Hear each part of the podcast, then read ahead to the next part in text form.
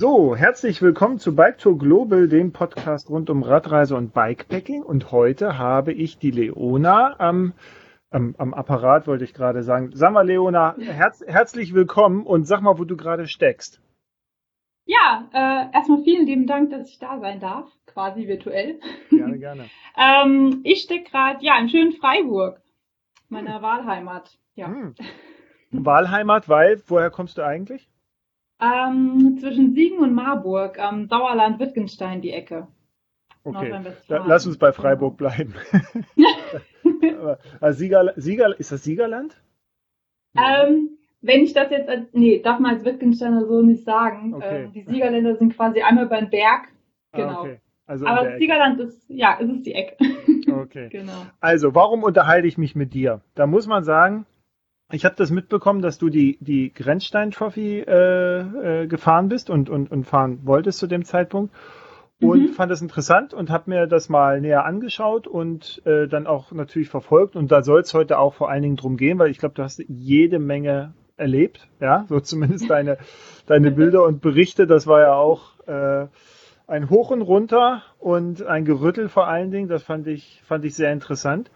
Ja. Aber ähm, bevor wir da hinkommen, dachte ich, dass du einfach mal was über dich erstmal erzählst, weil ich habe gelesen, du bist Tierärztin, du bist Business Coach, Coach, richtig? Ja, genau. Und angehende Yogalehrerin. Ja, auch. So, jetzt musst du, jetzt musst du mal erzählen, wie das alles zusammenkommt. Und als und, und du und du lebst, fährst gerade mit deinem Bulli vor allen Dingen um die um die Welt, ne? Also durch durch Deutschland da. So. Ja, ja, vor allem um die nahe Heimat rum. So, mhm. Vor allem viel in Freiburg hier in der Schweiz, Frankreich. Also das, was man halt möglichst schnell erreicht, um auch möglichst schnell wieder am Rad zu sitzen.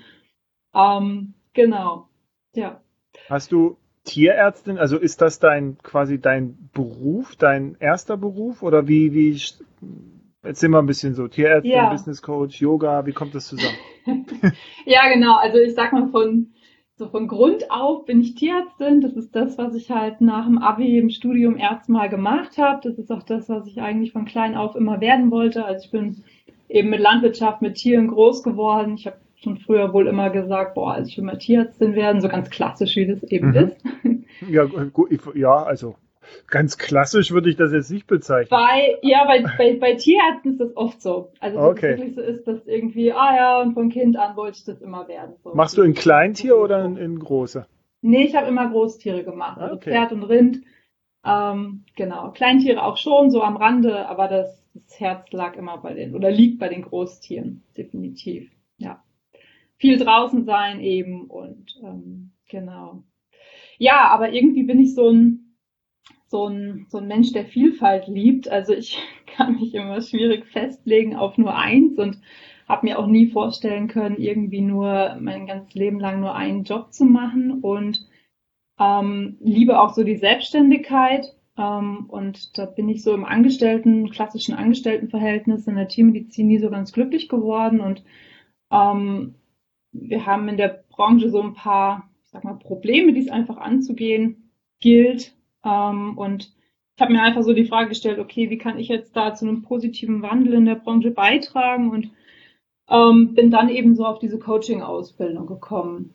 Ähm, zeitgleich aber auch nochmal, ich habe die Alternative zur Tiermedizin war immer noch Humanmedizin Richtung Psychotherapie eben so zu gehen und ich konnte so diesen, diesen Berufswunsch auch nie ganz loslassen und dann war wirklich so diese Coaching-Ausbildung ja irgendwo so ein Mittelweg, dass ich gesagt habe, so okay, cool, ähm, ich kann mir damit auch irgendwie auch nebenberuflich vielleicht eine Selbstständigkeit aufbauen und Menschen dabei unterstützen, so ihren eigenen Weg zu finden, mhm. ähm, möglichst noch bevor sie zum Beispiel schon in einem Burnout oder so gelandet sind, weil da setzen Coaching ja auch eben an, mhm. so ein bisschen ähm, ja prophylaktisch einfach schon zu arbeiten, mhm.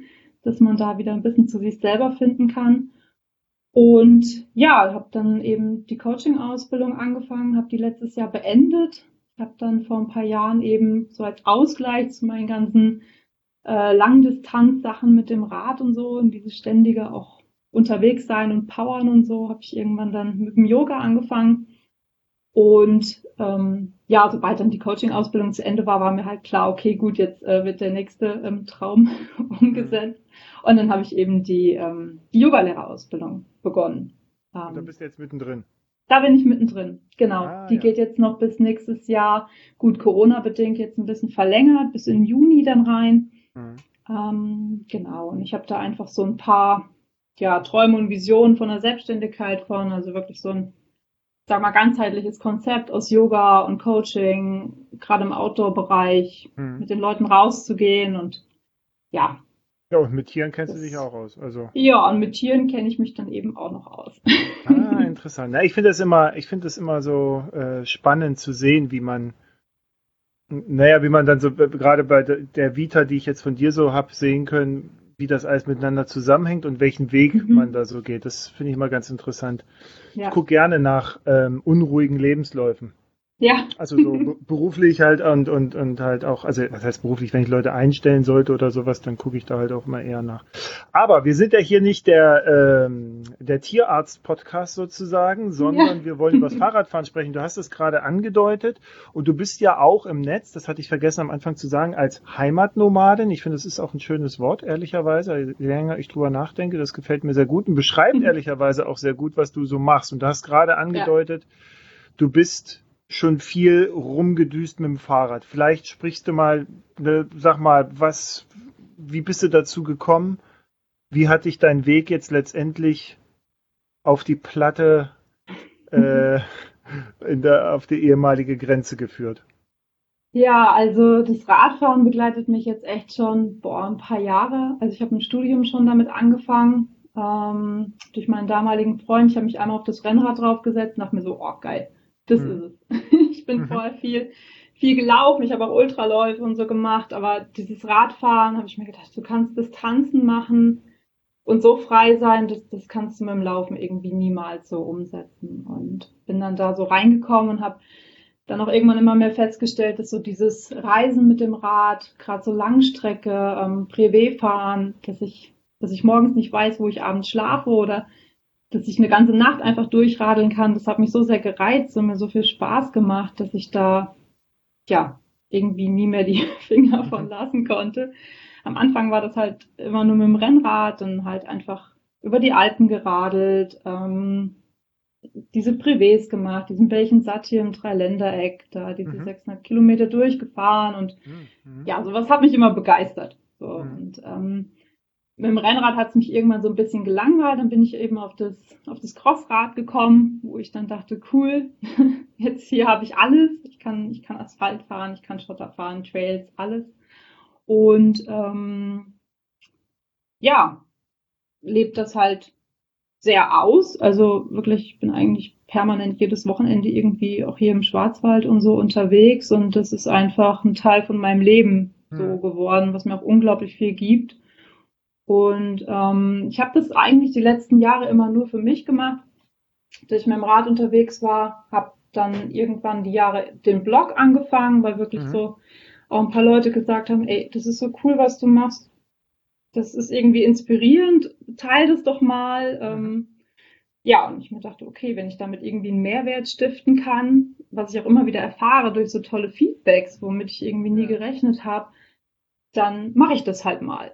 Und ja. dann ist eben dieser Blog entstanden und Heimatnomaden war wirklich so, ja, ich glaube, das beschreibt es halt auch am besten. Also ich habe eine unfassbare Liebe zur Heimat, ähm, ziemlich starke Wurzeln, aber ich bin halt auch nomadisch geprägt. Also ich bin einfach gerne unterwegs. Ich habe immer wieder Fernweh. Ich habe diese Wahlheimat Freiburg hier, weil ich einfach ähm, die Berge und den Schwarzwald so liebe ich mag es, dass ich irgendwie zwei Stunden mit dem Bulli fahre und ich bin halt mitten in den Alpen. Das brauche ich halt genauso wie die Heimat in Wittgenstein. Mhm. so, und das, das, war halt einfach der, dieser Mix. Das, ja.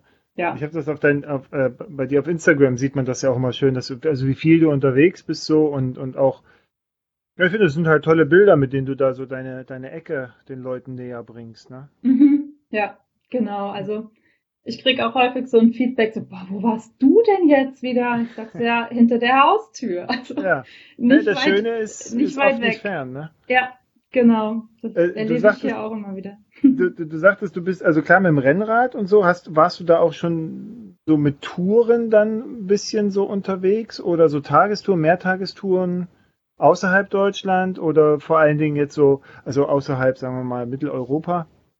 Oder eher hier äh, äh, unterwegs mit den Privés dann und dann, weißt du, so die, der Weg zum Bikepacking ist ja, ist ja auch nochmal interessant vielleicht.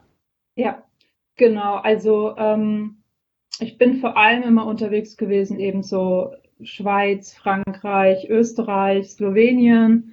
Mhm. Ähm, das, was man irgendwie direkt erreichen kann. Also ich bin nie viel geflogen. Ich glaube, ja gut, das weiteste, wo ich jetzt mal war, war Australien. Das war aber eher ja. Kein Urlaub, es war eher ungeplant, dorthin zu fliegen.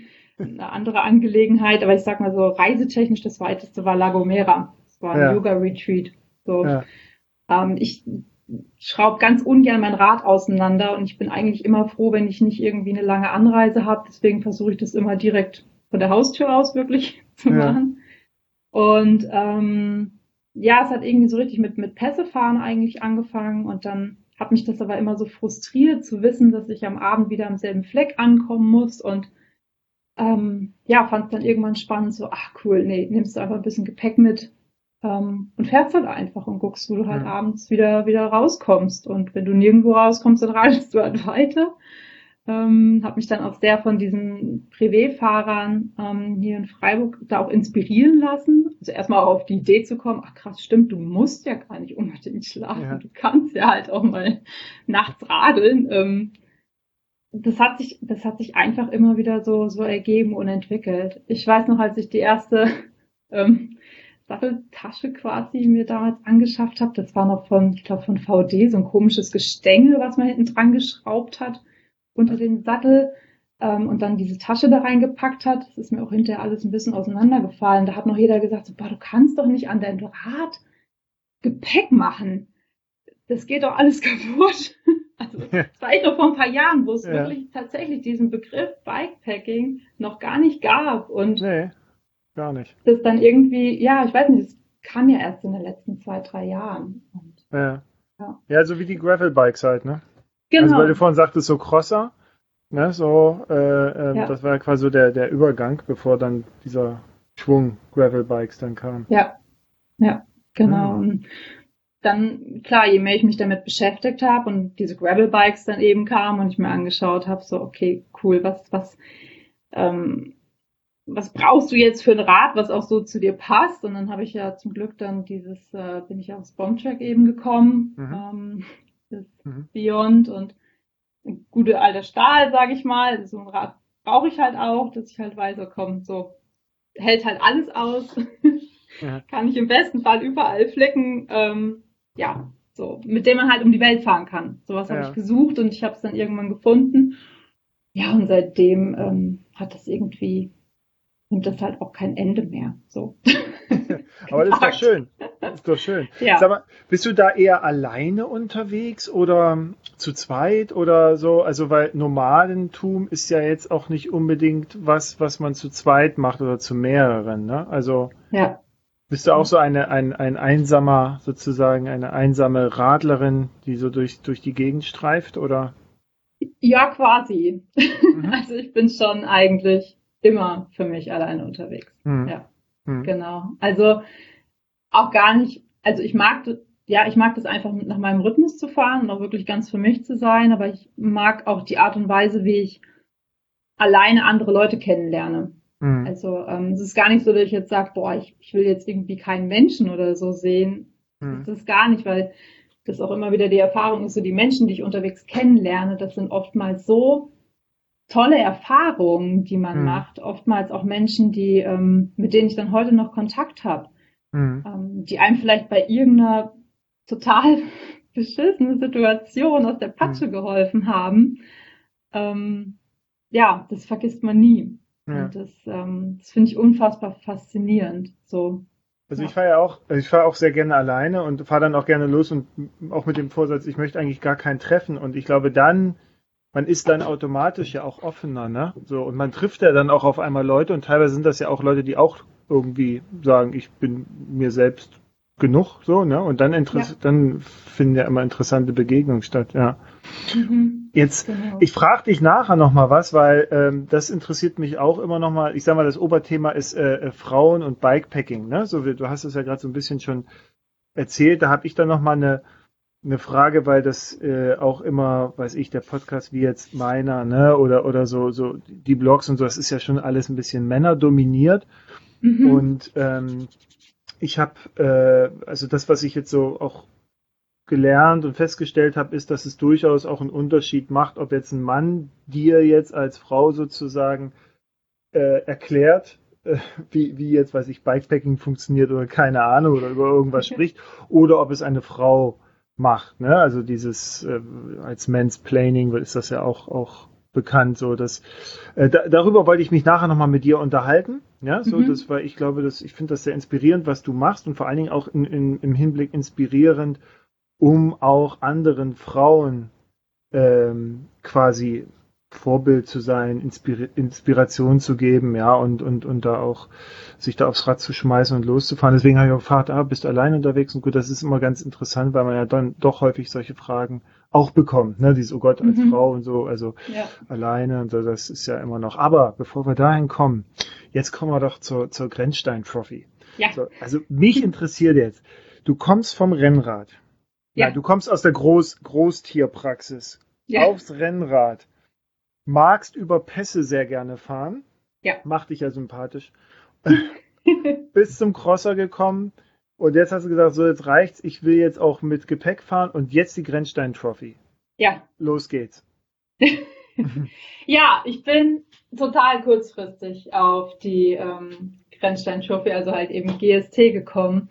Ich hatte ja eigentlich ganz andere Pläne für dieses Jahr. Ich wollte, ich hatte so ein, so ein Heimattriple eigentlich vor wollte gern ähm, in der Schweiz die Hope fahren, also diese ja. Ähm, ja. ehemals Nawat, eben diese 1000 Kilometer durch die Schweiz und dann eben die BTG, die Bikepacking Trans Germany, die ja gerade läuft und gerne im August noch die French Divide. Das, ähm, mhm. Ich habe gesagt, das, boah, cool. das war ein krasses Programm, wäre mhm. gewesen, weil ich halt gesagt habe, boah, cool, also diese drei Länder, die ich irgendwie am liebsten durchstreife, die, die will ich mal durchqueren und hat sich das irgendwie angeboten. Jetzt war es natürlich halt, ja, mal wieder so dieses Corona-Thema, dass ja alles so ein bisschen mit einem Fragezeichen dastand ähm, und nicht sicher war, kann man da jetzt, kann man da mitmachen oder eben nicht. Und naja, ich habe so ein bisschen nach Alternativen gesucht und bin dann durch einen guten, ähm, guten Freund hier im Schwarzwald, den Daniel, der ist vor zwei, drei Jahren die GST eben auch schon mal gefahren darauf gekommen. Der hat mir, glaube ich, Anfang des Jahres schon mal den Link geschickt. Hier, du, das musst du unbedingt mitfahren. Mhm. Und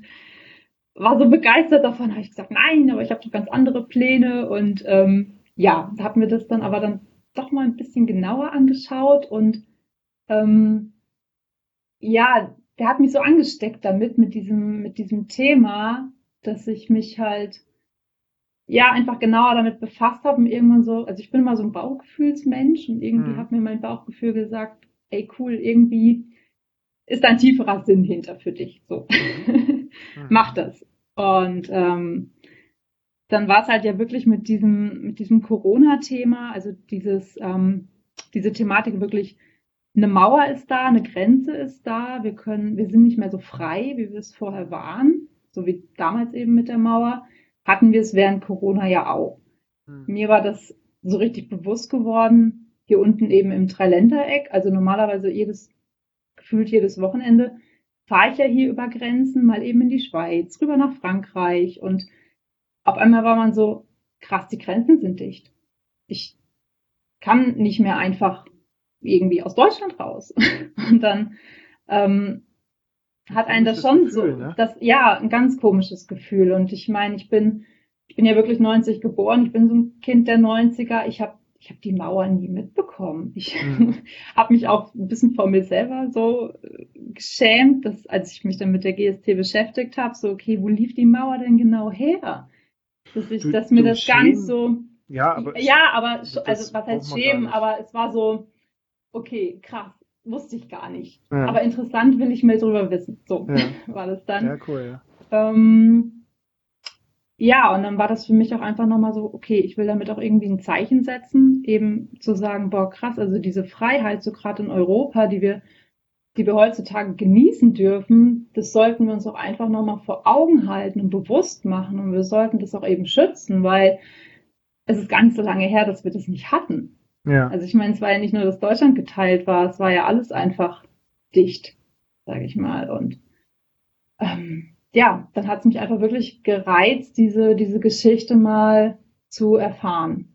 So und ähm, ja, zeitgleich war ich ja dieses Jahr noch ähm, quasi Botschafterin geworden für eine ähm, Community aus den USA, die eben Spendengelder durch solche Abenteuersachen einfahren, um ja so community-basierte Outdoor-Projekte speziell für Frauen eben zu finanzieren hm. und zu unterstützen. Dann habe ich gesagt, okay. Warte mal, wie heißt es? The Craigs Project? Nee, The Cairn Project. The Cairn, genau. Ja. Findet genau. man auch bei dir auf, auf äh, Instagram, Ambassador ja. The Cairn Project. Ja, genau, genau. Genau. Und dann dachte ich mir, okay, cool, dann kann ich das ja beides miteinander verknüpfen. Ich kann damit eben noch Spenden sammeln, quasi einen Euro für einen Kilometer oder so. Mhm. Ähm, ja, und habe das dann miteinander kombiniert. Und ja, coole Sache. Ja, das finde ich, ich ja klasse.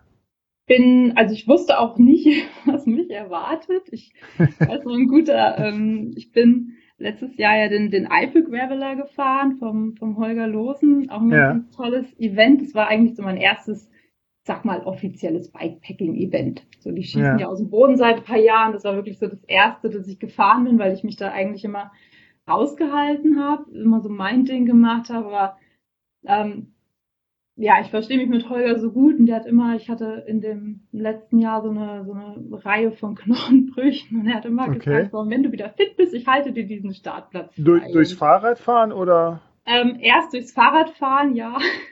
Mhm. Oh ähm, halt so ein Salto über den Lenker vorne, oh. ja, eine Unterarmfraktur und dann war ich gerade fast wieder fit, habe mit dem Laufen angefangen und dann hatte ich eine Ermüdungsfraktur im Fuß. So. Uh, also vor Ermüdungsbrüchen habe ich ja so einen Respekt. Mhm. Oh. War auch echt nicht schön. Das war, oh komm, gehst du mal eben noch auf den Sonntag. Ich habe eigentlich gedacht, komm, heute machst du mal nichts. Ja. Gehst du mal eben noch einfach ein paar Kilometer im Wald laufen und dann. Ja, wie, wie kann ich mir das vorstellen? Einfach, einfach, einfach knack und fertig. Ja, noch nicht mal ein Knack. Einfach nur hochgradig Schmerzen. Ich dachte erst so im Ballen, ach komm, ja gut, vielleicht hast du den Nerv eingeklemmt mhm. oder so. Noch ein bisschen weitergelaufen, dann ging's. Dann wurde es schlimmer und hinterher ging gar nichts mehr. Ja, und dann nach Hause gekommen. Ähm, ich war in der Zeit halt in der Heimat bei meinen Eltern. Mhm. Und dann ähm, mal zwei, drei Stunden abgewartet und dann irgendwann meine Mutter, nee, komm, wir fahren jetzt ins Krankenhaus. Ja. Und dann halt geröntgt und dann war halt der dritte Mittelfußknochen einmal durch. Also Krass. Oh ja. Aber ja. Calcium. Nee, was sagt man? Magnesium. Nee, was? Ich nehme Calcium, Vitamin D genau. und alles. Genau. Und, äh, ja, alles okay. gut für die Knopf. Viel Sonne. Ich meine, bin ich ja. Ja, ja. ich muss sagen, ich nehme hier, warte mal, B12 und ich bin ja nun schon, bin ja schon Rentner, ja, aber quasi. Und äh, warte mal, irgendwas war noch. Vitamin D. Ja. Im Winter mega. Ja. Mega. Ja ist besser als Alkohol. Ja. Aber gut, also das sind hier so die, die Life-Hacks. Ähm, genau. Vielleicht naja. noch mal kurz, warte mal, weil wir kurz, kurz gerade unterbrochen haben. Ich wollte noch mal sagen, weil ich glaube noch, es ist nicht unbedingt allen, die uns zuhören, jetzt bekannt, was die Grenzstein-Trophy so ist, weil wir so nonchalant, weißt du, wir marschieren so durch die Events, äh, die alten Pros und so. Äh, also, äh, der, die Grenzstein-Trophy ist 1250 Kilometer ungefähr lang, führt entlang der ehemaligen deutsch-deutschen Grenze. Ja. Und zwar eigentlich exakt auf diesem Grenzstreifen, der damals von den DDR-Grenzsoldaten äh, angelegt wurde für die ähm, Fahrten, die sie da immer entlang gemacht mhm, haben. Genau. Und diese, also bekannt ist die Grenzstein Trophy, die wurde 2009 vom, vom äh, Gunnar Fehlau quasi ins Leben gerufen. Ja. Ähm, und bekannt ist die Grenzstein Trophy durch die äh, berühmten Lochplatten, von denen du bestimmt gar nicht ganz viel erzählen wirst. Weil nämlich dein, ja. dein, äh, deine Reifenbreite passt, glaube ich, exakt immer in so eine, oh. in so eine Ritze rein. Ne? Aber ja. das wirst du gleich erzählen. Gut. Mittel, Mittelfußknochen gebrochen. Du warst den Eifel Graveler fahren. Nee, ja. dann bist du gefahren, ne? Mit dem? Genau. Genau, genau. Und dann war ich fit und damit hat dann quasi so dieses, sag mal in Anführungszeichen, Eventfahren angefangen, dass ich gesagt habe, ach cool, hm. Irgendwie macht es ja doch Spaß. Hm. Ähm, genau. Ja, und ähm, habe ich so ein bisschen gerade den Faden verloren. Nee, dann hast du, dann hast du gesagt, du hast dich mit ihm unterhalten, du hattest den Tipp gekommen, bekommen, GST, du wolltest das erstmal nicht fahren, weil du andere Themen hattest und ja. jetzt kommt der Punkt, wo du sagst, und dann hat es Klick gemacht. Ja, genau. Ja, und dann ging das ja relativ fix. Ich meine, angemeldet und hm. ähm, ja, habe mich dann, also ich wollte mich eigentlich vorher noch viel mehr auch so mit der mit der Geschichte und so befassen. Mhm. Wie das natürlich immer so ist, rennt einem dann irgendwie die Zeit weg. Mhm. Ähm, genau, und dann ging es halt irgendwann, irgendwann los und ich wusste, ah, genau das wollte ich sagen, dass eben der Olga mich darauf angesprochen hatte und sagte so, bist du jemals in deinem Leben schon mal Lochplatte gefahren? Also diese Betonplatte. Ja. Und ich sagte so, ich glaube, wenn ich schon gefahren wäre, hätte ich mich nicht angemeldet. ähm, weil er kannte das. Ähm, er ist, ist schon mal einen ganz kurzen Teil gefahren und sagte, boah, schrecklich. Ich dachte mir, ja, okay, schaue ich mir halt mal an. Ähm, ich habe ja, also ich glaube, so ungefähr knapp über 600 Kilometer dieses Jahr waren eben einfach nur Platte. Ja. Und äh, habe ich mir gedacht, ich habe ja dann Zeit genug, um mich mit dieser Platte auseinanderzusetzen. Hm. Und zu schauen, ob sie mir taugt oder nicht. Ja, genau. Genau. Und dann, äh, wie viele Starter waren denn eigentlich in diesem Jahr? Weil es ist ja, glaube ich, 30 Jahre Mauerfall und eigentlich hätten 30 fahren können, ne? So ist ja immer die Regelung, glaube ich. Genau, sie haben dieses Jahr, ich habe vorhin noch extra auf der Homepage nochmal geschaut, mhm. dieses Jahr wären es 31 dann gewesen. Zumindest okay. haben sie es so auf der Startseite angegeben. Wir waren ähm, 23. Ah ja. Genau. Doch so genau. viele, weil auf dem, ja. auf dem äh, Dot-Watching-Dingens da ja, schien hat, weniger. Genau, es hat sich nicht jeder tracken lassen. Ach so, okay. Ja. Ah, okay, gut. Genau. Okay, erzähl mal, dann seid ihr dahin, dann bist du da losgefahren mit deinem Bulli, warst du dort, ne? Ja, genau. Ich war, es war vorher wieder so, oh Gott, wie, wie komme ich jetzt hin und Zug und wie gesagt, ich baue ganz ungern mein Rad auseinander und so und ich habe schon so ein bisschen mittlerweile eine kleine Tradition entwickelt, zu sagen, komm, alles in den Bulli schmeißen, da kannst du hinfahren, kannst noch zu Ende packen, vergisst da auch am besten nichts, ähm, man hat ja sowieso immer zu viel dabei. Ähm, genau, und habe dann da auch einen Gasthof gefunden, wo ich den Bulli dann die paar Tage stehen lassen konnte. Ähm, genau, bin mit dem Bulli dann eben hingefahren und ähm, bin dann eben auch wieder zum Bulli zurückgereist und bin dann auch ganz entspannt mit dem Bulli wieder ja. nach Freiburg gefahren. Genau. Genau. Und ähm, ja, es war dann halt eben so, dass es keinen Gruppenstart gab an dem Morgen, sondern dass wir halt zeitversetzt so 10 bis 15 Minuten alle ähm, gestartet sind. Und du ja, warst, dann, du warst die einzige Frau, oder? Ja, genau.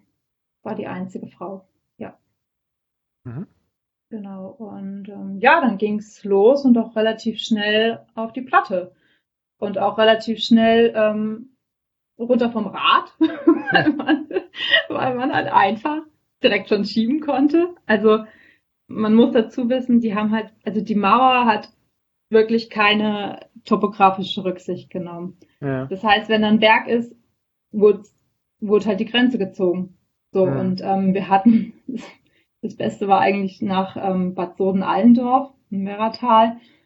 Ähm, da fährt man auch erstmal richtig schön am Fluss entlang und man denkt sich so, boah, juhu, endlich Speed. Oh, was läuft das? Und auf einmal knickt dann der Track rechts ab und man steht vor einer fast senkrechten Wand. Also diese Steigung hat fast 45 Prozent. Und man schiebt dann, also man schiebt nicht mehr, man, man, man, man ja, hält sich am Rad fest. Man, man hält, es, ja. genau, auf dieser Betonplatte, dann hat man ja noch seine, seine Klicks unter seinen Schuhen äh. und rutscht sich da dann irgendwie hoch über, ich glaube, 1,7 Kilometer oder so. Umgeben von äh, Mücken und ähm, ja, also man weiß dann, was man zwischendurch tut und das ist dann auch nicht die einzige Steigung. Ähm, das kommt dann immer wieder. Also diese Kolonnenwege, wenn man da einmal drin ist in diesen Fängen, kommt man da auch nicht so schnell wieder raus und es ist dann wirklich ein Auf und Ab.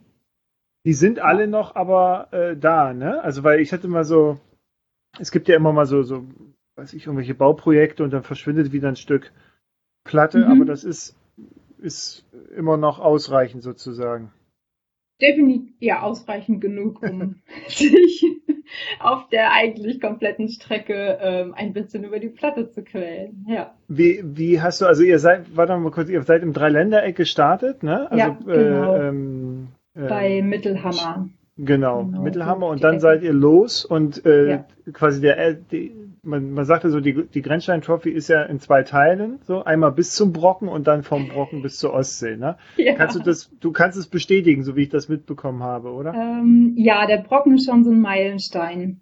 Ähm, ich hatte ein bisschen mehrere Meilensteine. Es war erst so ein bisschen äh, tatsächlich Neustadt bei Coburg, einfach weil ich wusste, mhm. okay, da ist irgendwie so nach dem Thüringer Wald und so die nächste größere Verpflegungsoption, weil so Verpflegungsmöglichkeiten waren echt rar gesät. Da war man immer froh, wenn man irgendwie nach einem Tag oder so wieder irgendwo was hatte. Mhm. Ähm, dann Point Alpha, also wirklich so ein, so ein Mahnmal, nochmal was man erreicht, was für viele so ein persönlicher Meilenstein ist, aber klar, so dieses große Ding, eben der Brocken, mhm. zu sagen, okay, ich habe jetzt alle Berge hinter mir und quasi jetzt muss ich nur noch an die Ostsee ja. rollen. Ähm, das ist schon, ja, da spaltet sich das schon auch. Also ich persönlich muss sagen, ich habe, ähm, ich wusste, dass der zweite Teil mental für mich, ähm, sage ich mal, anstrengender wird, weil ich bin mhm. ein Bergmensch. Mhm. Flach, ich hasse flach und wenn da noch Gegenwind kommt, mhm. naja. Ja, willkommen in meiner Heimat, ne? Also, was heißt meiner jetzigen Heimat? Das ist eigentlich, der Wind sind unsere Berge, sagen wir immer. Ja. Weil das, ähm, ja, weil das ähnlich anstrengend ist, das zu fahren, als wenn du Berge mhm. fährst, ne? So, das ja. hilft dann aber. Ja. Äh, wie viele Kilometer sind das bis äh, vom Start äh, bis Point Alpha und dann bis zum Brocken? Ich weiß gerade nicht, also ich hätte jetzt so 600 geschätzt, aber.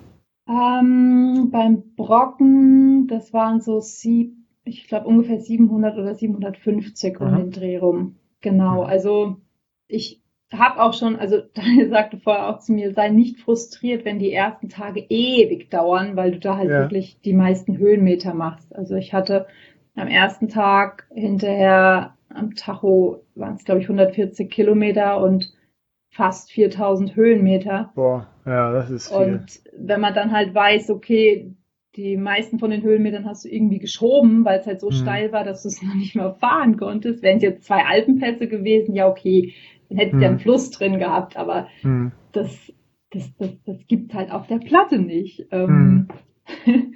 mein Bruder sagte hinterher auch so, der, als er den Tracker verfolgt hat, und er meinte so, hm, komisch, ich habe dann gedacht, 5 kmh, was macht die denn? Fährt ja, nicht so langsam. Schon wieder Pause das muss ja irgendwie hart sein. Ich sag ja, schneller ging es halt echt nicht.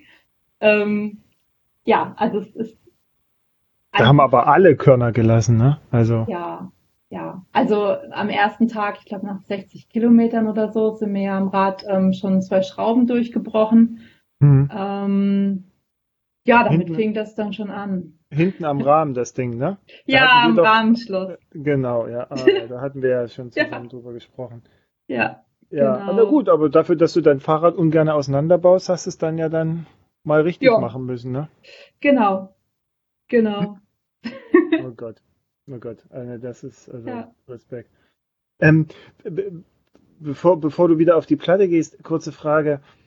Ähm, hast du dich irgendwie speziell vorbereitet, jetzt körperlich, also wohl wissend, dass, also die Entscheidung für die Grenzstein Trophy kam ja mehr oder weniger spontan, aber hast du so, oder hast du ohnehin so ein dauerhaftes Programm, wo du sagst, ja, ich fahre halt, fahr halt Fahrrad und das reicht dann auch und so, weil du jetzt vielleicht gar nicht so sehr auf diesen Leistungsfaktor abzielst, sondern einfach mhm. Grundfitness. Und das zweite, Ausrüstung, hast du dir da irgendwie was anderes noch überlegt? Also wie hast, wie hast du geplant quasi vom Gepäck her? Weil das ist ja auch mal interessant, ja. wenn man weiß, man ist ja jetzt so ein bisschen unterwegs. Und vor allem, wie lange hast du dir eigentlich vorgenommen für die Grenzstein Trophy und was ist es dann geworden? Ja, ähm, fangen wir mal beim schnellsten an. Ich habe immer mhm. so gesagt, ach so, okay, so sieben bis zehn Tage. Das wäre cool, wenn das klappt. Ähm, sieben Tage wäre natürlich mega. Es waren letzten Endes dann neun Tage, ähm, was dann auch mit, also hinterher war jeder, also man, man war die Tage verschwommen hinterher, man war einfach ja. unterwegs. So, und ja. ich habe gesagt, eigentlich ist es mir egal, ich mache mir da auch keine Gedanken drum. Ich weiß noch, als ich gestartet bin, fragte Gunnar so, ja, bis wohin willst du denn heute kommen? Und ich sag so, ja, keine Ahnung. Soweit mich die Beine tragen, so wie immer. Und er, er guckte mich nur an. Und hast, du dich mit dem, hast du dich mit dem Track vorher großartig beschäftigt? Grob. Grob, okay. Grob. Mhm. genau. Also so wie meistens bei mir. Ich nehme es mir immer vor, da schaffe ich es irgendwie nicht. Ähm, fahre eigentlich auch nie jetzt so bei meinen normalen Touren nach, nach einem Track oder so. Also mhm. das war für mich auch nochmal okay, dass ich mich vorher zwingen musste, mit diesem Garmin mal zu fahren, damit ich auch weiß, wie es funktioniert ja. und so. Äh, ich fahre auch nie mit einem Tacho oder so. Also mhm. ich kriege häufiger auch mal Anfragen so, hey, findet man dich auf Strava oder so. Mhm. Ich weil viele kriegen ja auch mit, dass ich viel radel und wollen das dann irgendwie mal sehen. Ich sage so, nee, ich, ich zeichne gar nichts, ich fahre einfach Rad. So, und ich liebe Berge, dann kommt es auch von alleine, dass man einfach Höhenmeter macht und seine Distanzen. Das ist auch einfach meine Vorbereitung. Das einfach unterwegs sein. Das Radfahren gehört zu meinem Leben. Ja. Ich hatte vor der ähm, GST war ich eine längere Zeit ausgefallen, da durfte ich nicht radeln, weil ich eine ganz mhm. blöde OP noch hatte. Mhm. In der Zeit habe ich halt einfach viel, ähm, ja, so Krafttraining, Yoga gemacht. Ähm, ich mache gerne dieses Schlingentraining, also einfach so ähm, mit Gleichgewicht, Kraftübungen und so. Das hat dann einen guten Ausgleich geschaffen. Genau, aber ich habe da weder einen Plan noch, also ich verlasse mich da auch einfach auf so ein Bauchgefühl. Mhm. Der Körper sagt einem das schon. Und ja, ja, genau. damit. Ja, das ist eine gute Einstellung. Ja. Das damit ist interessant, ja. fahre ich, fahr ich ganz gut, genau. Und Gunnar war überrascht, dass du so respektlos da rangegangen bist und gesagt hast, jo, ich muss, ich muss ja eh da lang, also mal gucken, wie weit. Vielleicht, ja. ich glaube, er mag sowas eigentlich. Ja, ich, ich denke mal. Ich denke. Also, ja.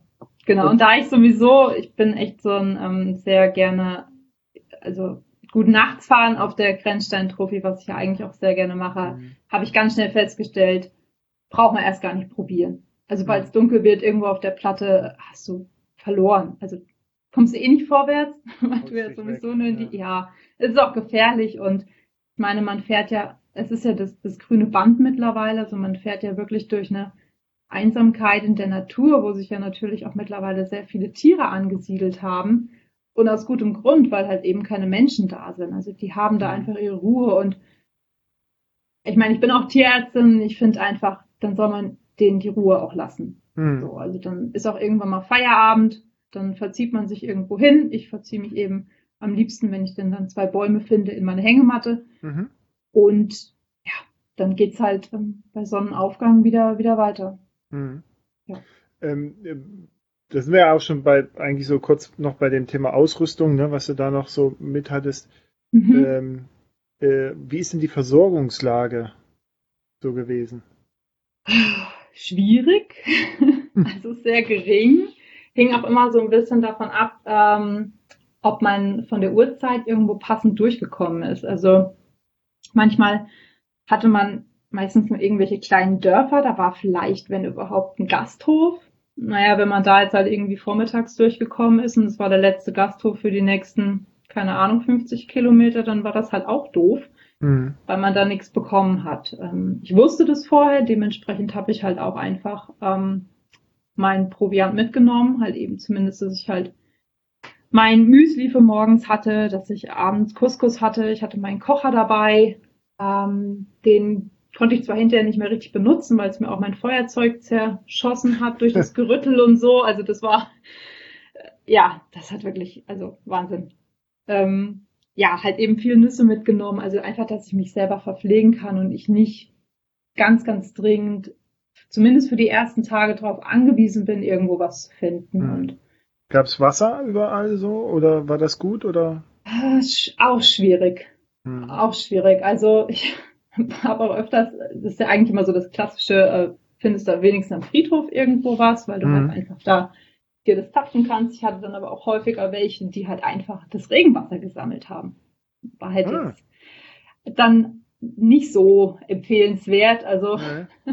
ja, da kann ja. ja. Vielleicht fährt man dann schneller bis zum nächsten Busch. Ja, genau, wahrscheinlich.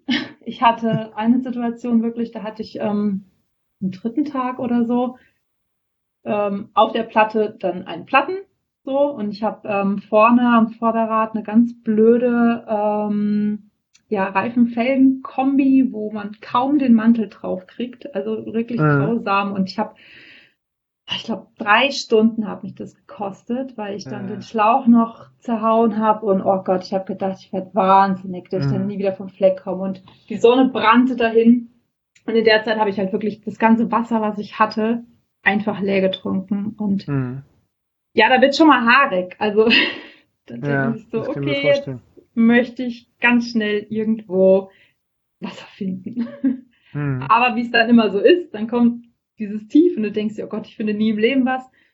Und dann bin ich irgendwie durch einen total verlassenen Ort gekommen, fahre um die Ecke und dann ist da halt so ein mega süßes kleines Café. Das heißt, ich habe nicht schön. nur Wasser bekommen, sondern noch einen Kaffee und konnte mir noch einen Kuchen in den Rucksack stopfen. Also ja, das habe ich halt immer permanent gemacht. Sobald es irgendwo Kuchen gab, habe ich mir den einpacken lassen und das kam hinten in den Rucksack als ähm, ja. Notvorrat. Ähm, ja, weil Kuchen geht halt immer so. Ja, auf jeden. Und ähm, ja, gerade auf diesen langen Touren, das verträgt der Körper gut, man hat Energie, schmeckt halt natürlich super. Hm. Ähm, ja, genau. Erzähl mal, dann, du bist dann auf der, also dieses Gerüttel, was ich jetzt bei Instagram mitgenommen habe, ist, du hast es zwar immer noch positiv verkauft, ja, aber es hat dich, glaube ich, auch, also nicht nur dein Zeug, sondern dich auch dann irgendwie ein bisschen mürbe gemacht. Ja, also man hat ähm, Zwischendurch haben wir, haben wir Gunnar mal getroffen, relativ am Anfang. Da haben sie noch so eine Überraschungs-Trail-Magic gemacht und da ging es dann nämlich auch drum. Ähm, und dann war eben genau diese Thematik, wie geht man mit der Platte um? Mhm. Und wie geht man damit um, sich nicht davon zermürben zu lassen? Und irgendwann akzeptiert man das ich habe hinterher sogar mal gesagt, beziehungsweise ich habe vor ein paar Tagen gesagt, irgendwie, ich habe ich hab so ein bisschen Heimweh nach der Platte. So. Ja. ähm, ich habe ja vorne so dieses, also hier im Schwarzwald hat man so ein Trailglöckchen, eben, dass mhm. man sich, ähm, man sich hörbar machen kann im Wald hier auf den Trails. Es klingelt die ganze Zeit. Und es klingelte dann während der Platte wegen dem Geschepper dann auch immer noch. Das heißt, man war so ein bisschen zusammen mit seinem Glöckchen da eben auf der Platte unterwegs. Das kann man sich dann noch schön machen. Aber man hat zwischendurch wirklich, ähm, also wenn es echt so heftig ist, die Platte ist ja immer wieder anders. Mhm. Manchmal hat man ja Glück, dann sind diese, diese Löcher so zugewachsen und dann, dann scheppert es halt ein bisschen, aber man fällt jetzt nicht in die Löcher rein. Und manchmal sind die aber so ausgewaschen und dann auch richtig fransig und breit, dass du halt einfach nur noch reinknallst. Mhm. Und gerade wenn man ein bisschen müde ist und man trifft halt eben nicht den richtigen Weg, um nur auf diesem Steg zu fahren, mhm. ja, dann ruppt's. Ja. Dann, dann ruppt's, dann ruppt's. Und ich ähm, hatte jetzt, also ich bin vorne ähm, 2-2 gefahren und hinten halt 2-1. Mhm. Man sollte halt schon mindestens 2-2 fahren. Jetzt war halt meine Bestellung vorher nicht noch gekommen und ich habe mir gedacht, ja gut, ich muss halt jetzt mit dem fahren, was ich habe. Also mache ich mhm. mir halt hinten den Nano drauf, der halt jetzt noch hier ist, nützt mhm. ja nichts. Ähm, das hat es wahrscheinlich noch mal ein bisschen. ich nehme an, das war auch der Mantel, der äh, so schwer runterging, oder?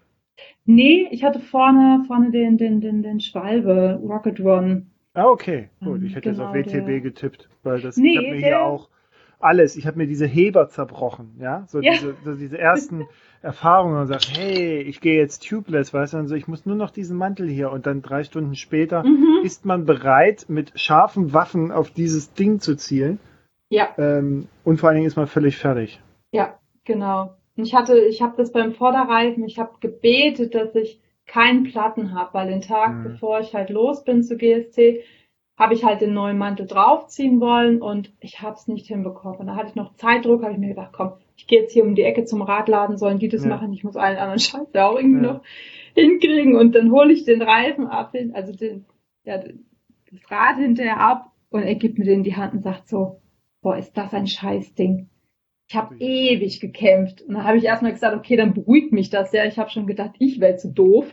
Mhm. Und er meinte dann auch, er hätte schon den ersten Schlauch zerfetzt und meinte dann so, viel Spaß unterwegs, wenn du einen Platten ja. hast. und dann dachte, dachte ich mir die ganze Zeit, oh nein, bitte nicht. Ja, aber es war nicht der einzige Platten. Hinten hat es dann auch noch einen gegeben. Man fährt ja auch sehr viel durch Dornen und so und die, mhm. Ja, ich habe vorher an Tubeless noch überlegt, beziehungsweise mir wurde es empfohlen. Ich habe dann gesagt, ähm, nee, never change a running system. Ich habe eigentlich immer gute Erfahrungen gemacht, eigentlich nie Platten. Wollte jetzt nicht mit irgendwas, was ich noch nicht kenne, so ein Ding fahren. Das hat mich auch dann verunsichert. Hm. Äh, ja gut, dann musste ich da halt durch. So war's dann. Ja. ja. Oh Gott, oh genau. Gott.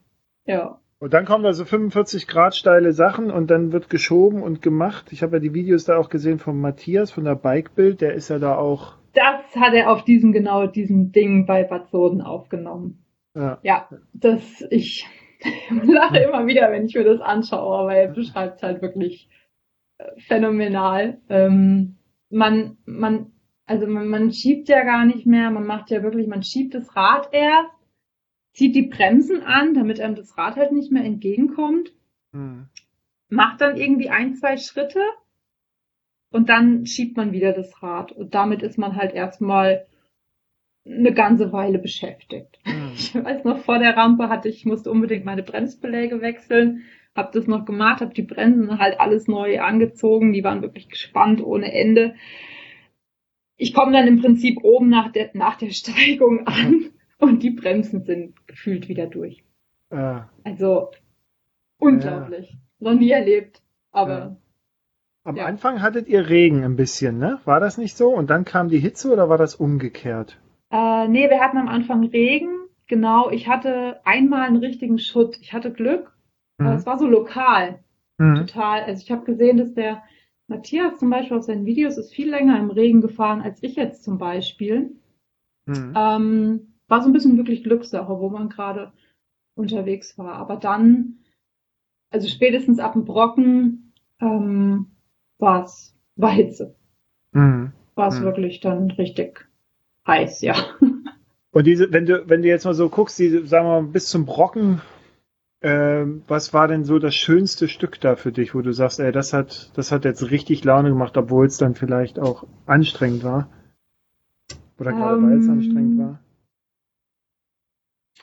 Also Werratal, ich war da letztes Jahr schon mal, das hat mir unfassbar gut gefallen und ich hatte mich auch mhm. wirklich gefreut, da nochmal hinzukommen in die Ecke, ähm, auch nochmal ganz neue Dinge da dann zu fahren.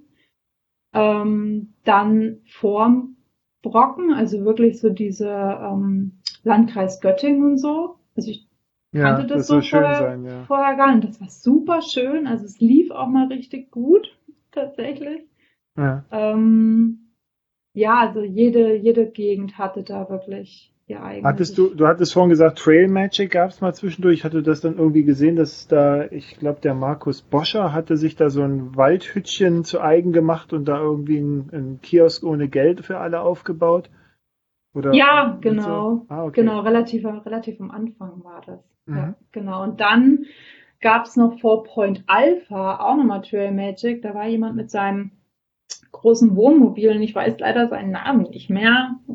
Auch ein Grenzstein-Trophy-Fan und hat, glaube ich, für Gunnar auch immer so ein bisschen an den Tracks mitgearbeitet. Mhm. Naja, und der hatte dann, ich bin ja so, also der Track ging direkt da dran vorbei und ich denke mir so, hä, hat er Plakate da von der GST an sein, seinem Wohnmobil? Und dann stand da wirklich Trail Magic GST und so, ah, cool. Ah. Und dann drumherum cool. äh, geschlängelt, aber hatte er auch gerade Kaffee gemacht und hatte dann noch ähm, Erdbeerkuchen und Wasser oh, und ach, das war, das war toll. War ein bisschen schade, weil ich mir vorher am Berg meine ganze äh, Verpflegung reingepfiffen hatte.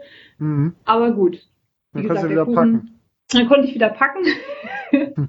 Genau, der Kuchen landet halt wie immer im Rucksack und ja, das war schön.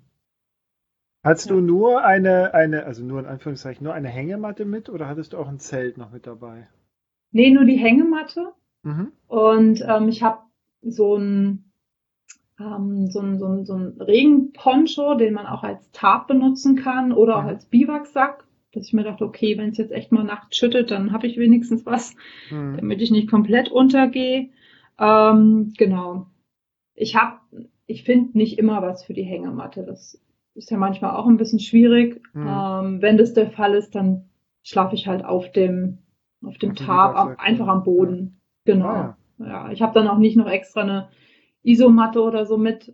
Ähm, Ich musste dann zwar eine Nacht äh, auf Beton pennen, mhm. äh, der nicht wie Beton aussah, weil irgendwie so Sand drüber war, aber dann war es halt, ja, es war angegeben so am Track, okay, da ist so eine, so eine Biwakhütte und dann dachte ich mir so, cool, bis dahin schaffst du es jetzt noch, so lange hat auch mein Akkulicht noch gehalten. Mhm. Und dann kommst du da an und dann ist es einfach nur eine Bank im Grünen. Ach so. und gar kein Hütchen oder so. Und dachte ich mir so, okay, komm, gerade egal, legst du dich halt hier jetzt hin, es sah so sandig aus, leg mich hin, stell fest, ah, okay, ist ein bisschen ja. betonartig. Aber gut, für die vier Stunden wird's jetzt reichen. Ja. Genau, das, das ist ein gutes Stichwort. Also wie, wie viel hast du so geschlafen? Also du hast ja bestimmt dann auch, wenn du sagst, okay, das ist jetzt mal die, die GST-Strategie, mhm. wie viel Schlaf hast du dir gegönnt? Ähm, Im Schnitt so ja, drei bis vier Stunden. Mhm. Ja, genau. Also wie gesagt, ich fahre halt abends gerne lang, ähm, fahre gerne morgens wieder früh los. Und ähm, dann war es meistens so, dass ich irgendwie so um halb zwölf, zwölf dann eingeschlafen bin und dann so um halb vier, vier ging eben der Wecker wieder. Mhm. Dann wurde zusammengepackt, ein bisschen was gegessen und dann einfach wieder weitergefahren. War das anstrengend für dich, diese Art von Schlafstrategie, oder war, entsprach das sowieso deiner Natur? Also Hintergrund der Frage ist, hast du, hast du, konntest du quasi deinem normalen Biorhythmus auf Touren quasi folgen oder musstest du den nochmal anpassen, was Schlaflänge mm, angeht? Das hat ganz gut funktioniert. Also das ähm, also mein Körper stellt sich da irgendwann drauf ein. Das ist auch mhm. schon vor solchen Sachen so. Also manchmal träume ich sogar schon davon. Mhm. Ich, ich, bin so ein Visualisiermensch. Also ich ja. fahre auch schon oft vorher in Gedanken diese, diese Strecke ab, obwohl ich die noch nicht kenne, aber irgendwie ja. passiert das schon automatisch. Ja, interessant, mach ich auch, ja. Ja, ja, und dann weiß der Körper irgendwie schon Bescheid in dem Moment. Mhm. Das so, mentales okay. Adrenalin, ne, was dann Genau, so, genau. Und der weiß halt, okay, vier Stunden und dann reicht es auch. Ich meine, klar, nach ein paar Tagen hat man ein geschwollenes Gesicht, hat man dicke Augen, das bleibt halt einfach nicht aus. Ähm, es hat jetzt auch ungefähr eine Woche gedauert, dass ich sage, cool. Jetzt heute Morgen zum Beispiel konnte ich wieder den ersten, ähm, sag immer so, Early Bird Ride vor der Arbeit machen, mhm. dass ich um halb sechs losradel in den Sonnenaufgang. Das konnte ich jetzt eine Woche lang nicht. Also ich wäre ja jetzt nicht um da ist dann auch gut, vier ne? oder fünf. Da, ja. Genau, dann hat der Körper gesagt, so und jetzt hole ich mir meinen Schlaf und das kriegt er dann auch. Mhm. Ja. Aber während dieser Zeit funktioniert es super und dann habe ich dann brauche ich den Wecker auch oft nicht. Also das, dann mache ich einfach auf und dann ist, ja, so, und jetzt geht's weiter. Mhm. Ähm, und ab dem Brocken sozusagen, ach so, der Brocken an sich, ich muss da unbedingt auch mal, ich war als Kind, Nee, als Kind ist ja Blödsinn, äh, konnten wir ja nicht da hoch. Aber ich war mal, ach nee, ich war mit mein, mit einem meiner Kinder war ich dort oben mal. Und ich bin mhm. ja immer noch mal mit dem Fahrrad hin, deswegen gucke ich auch gerade so ein bisschen den Orbit Sachsen-Anhalt, ne? Ja. Der ist ja, der besteht, ich glaube, die Höhenmeter bestehen nur aus dem Brocken, so, und der Rest, der Rest ist halt so Zeugs, also, ähm, ja. Um da einmal hochzufahren, ähm, ja. ich, ich finde das, glaube ich, da kann man sehr stolz sein. Ja, ja, der, also der, ich wusste beim Brocken auch nicht, gut, was erwartet mich jetzt? Ich meine, ich mhm. kenne ja Berge, ich habe da dann, ich habe mich da auch wirklich drauf gefreut, ähm, aber war dann, ich habe mich, mhm. dachte mir, ja, okay, dann bist du irgendwie im Harz und dann, dann kommt halt der Brocken und dann fährst du da so klassisch hoch wie hier jetzt, keine Ahnung, auf dem Kandel oder auf dem Schau ins mhm. Land, also einfach mhm. so ein Hausbergen und dann zieht sich das unfassbar da hoch weil man halt durch dieses ganze Vorland irgendwie durch muss und sich das so richtig erarbeitet, da mhm. endlich anzukommen. Und auf einmal sieht man in der Ferne, ach krass, da hinten ist der Brocken erst. Ja, und dann und du denkst die ganze Zeit, du bist schon am Anstieg, ne? Ja, genau. Und dann auf einmal kommt wieder ein Kolonnenweg, dann geht es am Kolonnenweg, also auf der Platte wieder bergab, dann geht es da wieder hoch und denkst du so, okay, vielleicht komme ich doch erst in vier Stunden am Brocken an und nicht schon in der nächsten Stunde. ähm, ja, aber ich, ich fand ihn wirklich toll. Es war bei mir ein bisschen schade. Es war eine unfassbare Völkerwanderung. Also mhm. es war unfassbar viel los. Ich meine, ich hatte Glück, ich hatte wahnsinnig tolles Wetter dort oben, aber habe mich auch die ganze Zeit so gefreut. Ach cool, kommst du oben an, gibt's einen Kuchen, alkoholfreies Weizen und sowas, setzt dich mhm. in Ruhe hin mit dem Käffchen, genießt. Ja. Ey, da war so viel los. dass ich mir das halt schon getrunken habe, aber schon wieder den Kuchen in den Rucksack. Ich mir dachte, okay, den isst du irgendwo in Ruhe. Ja. Musst du ähm, da auf, also bei, beim direkten, bei der direkten Anfahrt führt der Track dann quasi auch auf dem, auf dem Wanderweg sozusagen? Also hast du da schon dann mit den ganzen Spaziergängern zu tun gehabt? Ja, ja, genau. Im Prinzip die, die durch diese Bahn halt hochkommen und dann das, der letzte Teil ist so sandig, Schotter, so ein Mix und dann der allerletzte halt eben die Teerstraße, dieser steile Stich, der da hochgeht.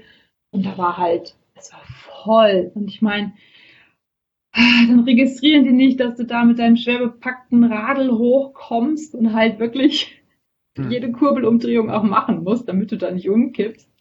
Ähm, und dann tanzen sie dir da vor der Nase rum und ja, Wahnsinn. Es war wirklich, es war wirklich Völkerwanderung. Aber war, war das an einem Wochenende oder, oder weil Wetter ah, war? Ich glaube, Ferien, ich Ferien. glaube, ich ich bin dem Wochentag echt unschlüssig. Ich glaube, ich bin auf dem Sonntag. ich glaube, ich war, ich glaube, es war ein Sonntag oder ein Samstag ja. oder so. Ja.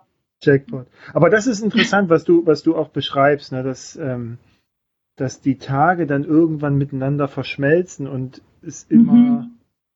Also jetzt zum, ich bin jetzt auch gespannt ehrlicherweise auf deinen Bericht. Du hast ja geschrieben, du bist jetzt dran, den mal ne, auf dem Blog zu bringen. Ja. Also wir haben heute haben wir äh, den Mittwoch, den 8. Juli, nur so, ne, für die, dass ihr auch wisst, wenn, wenn der Podcast rauskommt, ist dann vielleicht der Bericht sogar schon da, dann könnt ihr ihn lesen, aber ja. kann mir vorstellen, dass das schwer ist, dann das auseinander zu klamüsern, ne? Ja, ich ähm, bin dran. Ich bin jetzt gerade, ich bin noch nicht mal beim Brocken angekommen im Bericht. Mhm. Und ich bin jetzt schon auf Seite 9 und ich habe jetzt entschlossen, mhm. ich muss es in Teile packen.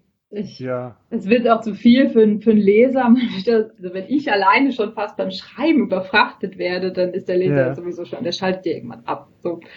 Äh, man könnte ein Buch drüber schreiben, das ist faszinierend, äh, was man dann eben in diesen neun Tagen erleben kann. Und als ich mir am ersten Tag dachte ich mir so, oh Mann, wo habe ich denn überhaupt geschlafen? Hm. Und hätte ich meine Bilder nicht gehabt, hätte ich mir gedacht, ah cool, da hast du dein Biwak. Ah, okay, ja. gut. Ähm, aber so Orte und sowas, dann, da musst du auch quasi nach, nachgucken, ne? So, wo bin ich ja. da eigentlich lang gefahren? Was war da eigentlich? Ja, ja. ja. Genau. Ja. Also ich habe ich hab zwar alle so die, die Straßen im Kopf, viele, viele Trails, Wanderwege mhm. und so, das, das habe ich alles so vor Augen, aber dann wirklich so diese Verknüpfung, wann war das? Ähm, wo genau war das irgendwie? Mhm. Das fehlt halt, das das fehlt komplett. Also. Sag mal, wie viele ja. Höhenmeter insgesamt hat, hat die Grenzstein Trophy eigentlich? Weißt du das? Ähm, knapp über 20.000. Holla, ja doch. Mhm. Und bis zum ja. Brocken hast du eigentlich 15.000 erledigt davon, ne? Ja, das, ja. das hörte ja gar nicht mehr alle. auf. Ja, das waren, ich glaube, es waren noch über 15.000. Es waren fast 17.000. Lass mich hm. nie lügen, aber es war echt viel, wo man sich so dachte, wow, krass, kein Wunder, dass ich jetzt so lange gebraucht habe, weil äh, diese fast 17.000 Höhenmeter auf halt 700 Kilometer, ja, dann, weiß, dann weiß man dann doch, okay, gut, ja. hat einen Grund, warum ich gefühlt nicht vom Fleck komme. Ja, ähm, ja genau. Ja. Warst du da zufrieden jetzt so mit, mit Rad und Ausrüstung oder war es zu schwer? Weil du am Anfang mal sagtest, ja, man hat ja immer zu viel mit dabei und so, aber ich kann mir vorstellen, während du da die 45-Grad-Rampe hochschiebst? Was, was hast du verflucht? Was würdest du das nächste Mal nicht mehr mitnehmen? Oder war jetzt im Prinzip alles wie äh, genau passend und richtig und berechtigt? Ne? Mhm. Ne? Das ist ja dann oft so. Hat gerade alles, mit deiner Erfahrung. Ja, also eigentlich hat alles gepasst. Ich hätte und würde beim nächsten Mal, das war jetzt aber auch so die Erfahrung, die ich häufiger mal mache, so den Kocher daheim lassen. Mhm.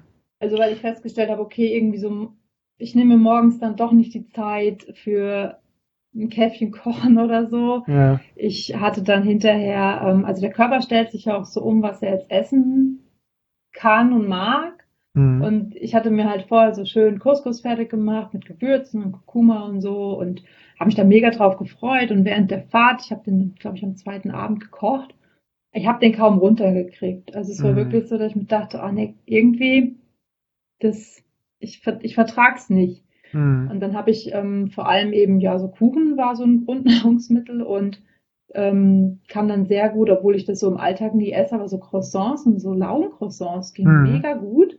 Mhm. Also diese, diese Fett-Kohlenhydrate-Kombination ähm, super. Ja. Ähm, ja, und dann immer, wenn ich irgendwo was Frisches kriege, wie Obst, Gurke, sowas, so brotzeitmäßig. Ich habe dann immer noch, obwohl ich eigentlich ähm, vor allem vegan mich ernähre, mhm. bin ich unterwegs gerne mit Parmesan und so dabei, mhm. weil der halt auch sehr gut satt macht und dann mit Trockenobst ist es ein super Kombi und ja, weil ich damit dann sehr gut fahre, hey, ich hätte den Kocher halt einfach dann daheim lassen können. Ja. hinterher konnte ich ihn ja eh nicht benutzen, weil mir das Feuerzeug halt kaputt gegangen ist und wirklich durch dieses, ähm, durch dieses ganze Geschepper, ähm, sogar die Innenbeschichtung von, ähm, von meinem Topf, also in den Topf kann man ah, okay. den, ja, die Gaskartusche, ja. genau, alles schön verpacken. Ähm, das war alles richtig schwarz und äh, hat sich dann noch mit aufgelöst und ja, Komisch. Wahnsinn. Also ja. dieses Geschepper ist mir so richtig bewusst geworden. Ich hatte ähm, vorne in der Lenkertasche ähm, so Nussmix, geröstet, gesalzen in allen Variationen, Macadamia, Nüsse mhm. und mache ich die Tüte auf und denke mir so, boah, ist das verschimmelt? Was ist denn hier für ein Sodder drin? Mhm. Und dann hat es wirklich durch diese, also bis ich da erstmal drauf gekommen bin, weil bei der zweiten Tüte sah es genauso aus, hat es durch dieses Gerappel scheinbar das ganze Fett aus den Nüssen raus Ach. gedrückt. Wie so Nussmus war es halt. Ja. Uh. Und dann wird einfach erst so bewusst so, oh, krass. dass der Körper ah. gerade so ein bisschen mitmacht. Was, was ist denn, also du hast ja gesagt, du hast zwei Platten gehabt, dann ist dir hinten dieses Rahmenschloss aufgegangen. Ja. Deine Nüsse hat's äh, entfettet.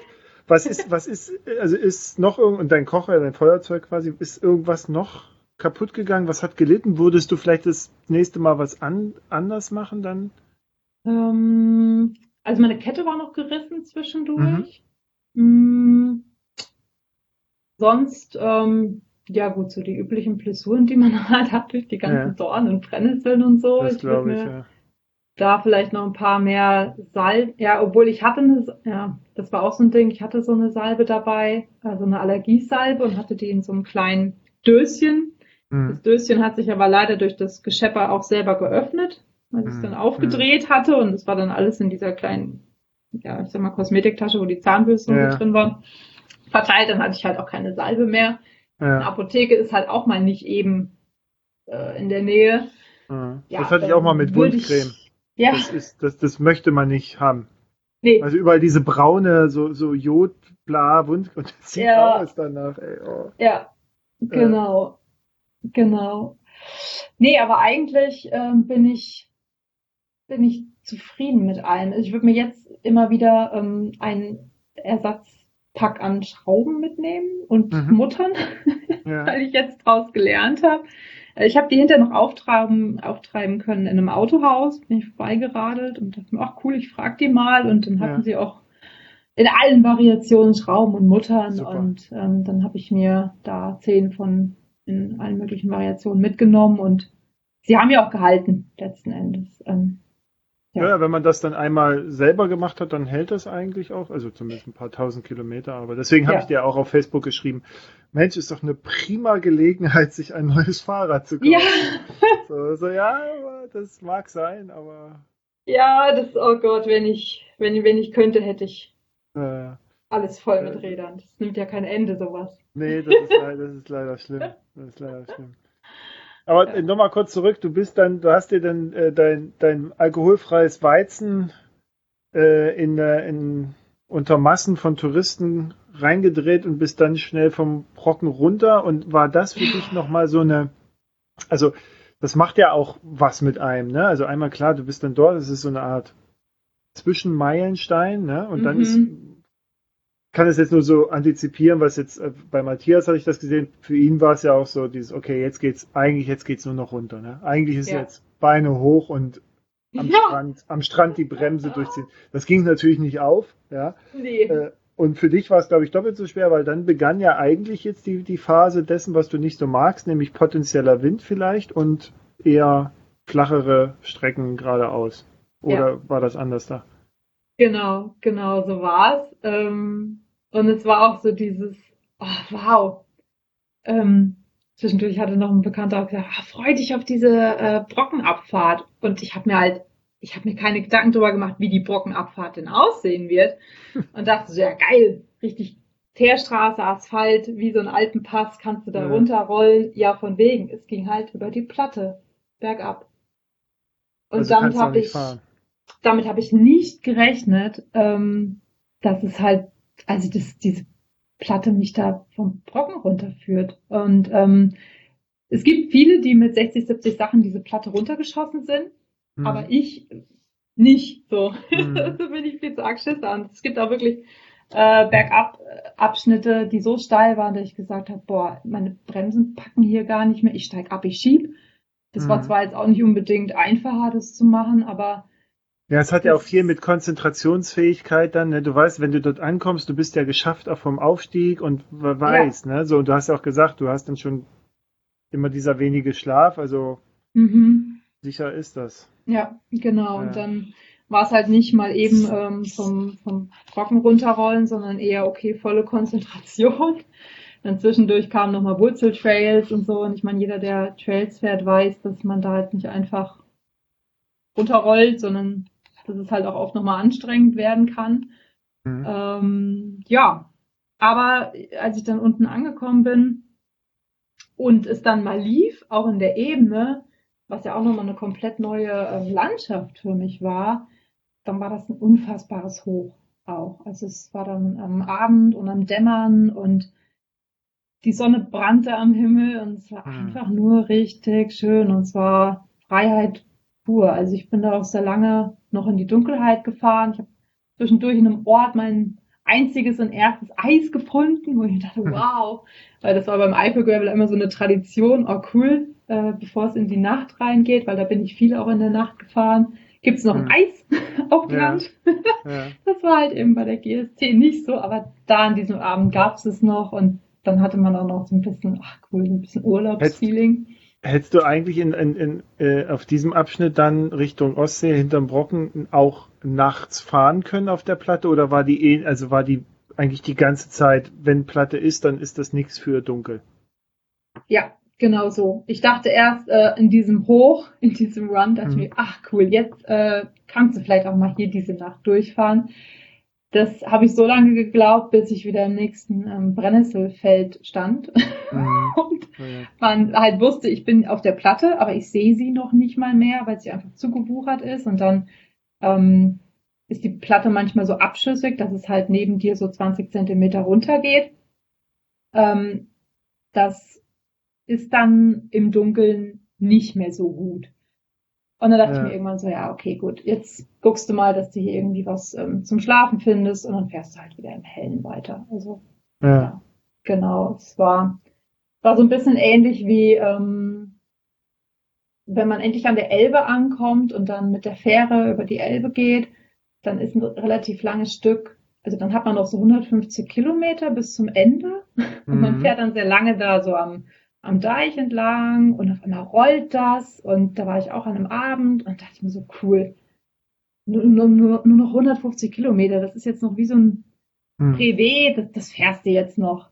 Und dann ähm, hatte ich relativ schnell feststellen müssen, dass es nicht so bleibt, dass es einfach läuft, sondern dass es halt echt noch richtig heftig wird. Und also ich bin dann bis Restkilometer 130 noch gefahren und für diese 130 Kilometer am nächsten Tag habe ich halt fast zehn Stunden auch gebraucht. Also ja. weil die einen ja nochmal durch Dickicht, also durch unfassbares äh, Dornengebüsch und was weiß ich alles geschickt haben, wo man wirklich im Tag hellen auch oft nicht wusste, wo geht der Track denn überhaupt her. Ja.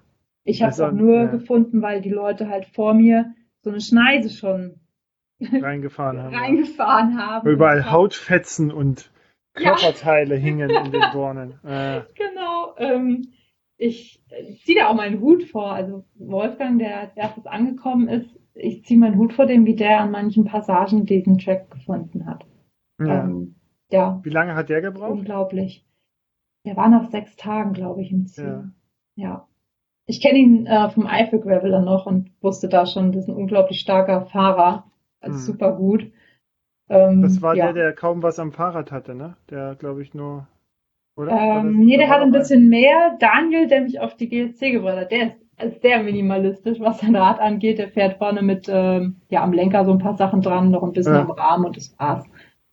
Ja, ah. genau. Und ähm, zusammen ja, noch mit einem, mit einem Bekannten gefahren und der hat das Rad ebenfalls so minimalistisch ähm, bepackt und die beiden waren dann ja. So.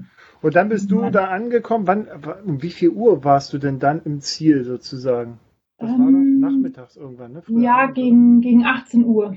Ja. ja. Bist du dann ins Meer gehüpft oder warst einfach nur groggy?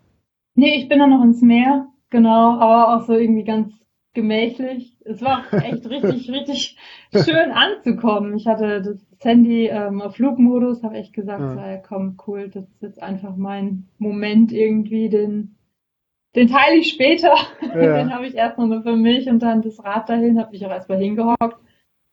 Ähm, habe erstmal meine restlichen äh, Laugencroissants da reingebissen so und musste das dann erstmal so ein bisschen realisieren bin dann ins Meer und ja, aber nicht so dieses, oh geil, Meer und rein und mhm. äh, schwimmen, sondern eher so, oh geil, so ein bisschen Wasser und ja, komm. Mhm. Angekommen halt, ne? Äh, angekommen, ja. ja. Hast ja. du dann dort auch, äh, so hatte ich das verstanden auf, auf Instagram, du hast dann dort auch am Meer quasi gepennt dann die Nacht?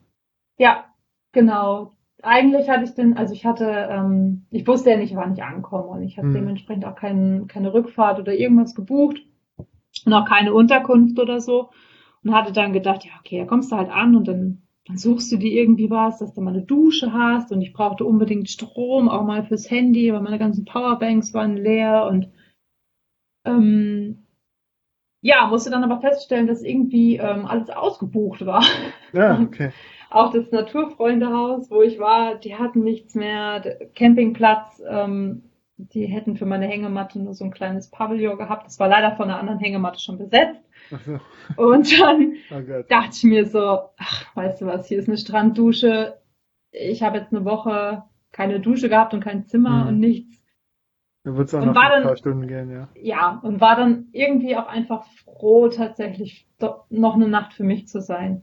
Mhm. Also dann war es genau richtig so. Hab mhm. mir dann da im, im Edeka noch für abends ein Picknick äh, gekauft, noch ein Bierchen und hab mich dann da, ja, entspannt ja. hingesetzt und hab dann noch irgendwann wie ein Stein einfach geschlafen. Das glaube ich, ja. ja. Bin dann nachts noch aufgewacht und dachte mir so, oh, jetzt muss ich irgendwie noch Züge für morgen buchen, dass ich ja. irgendwie noch wieder zurückkomme. Hab das noch gemacht und bin dann ähm, den Samstagmittag äh, mit dem Zug dann zurück. Ähm, ja, an den Startpunkt wieder. War dann auch ganz. Das, das muss ja ähm, auch interessant sein. Ne, schön. So. mhm. Ja, das war, das war wirklich schön. Also ähm, bin dann, ich bin ja eigentlich zwei Tage nach Freiburg zurückgereist. Also habe mir ja wirklich Zeit dafür genommen. Bin einen Tag halt eben im Zug und wo ich mit dem Bulli angekommen bin, bin ich auch eine Nacht einfach noch da geblieben und mhm. bin dann den Sonntag weiter entspannt zurückgefahren. Ähm, das war wirklich irgendwie faszinierend, wieder so nach neun Tagen an dem Ort zu sein, wo man irgendwie losgeradelt ist.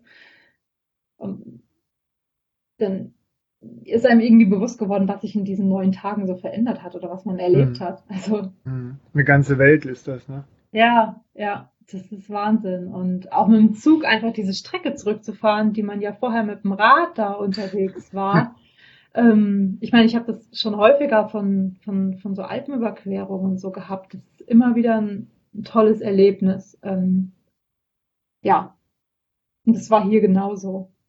Mhm. Ja.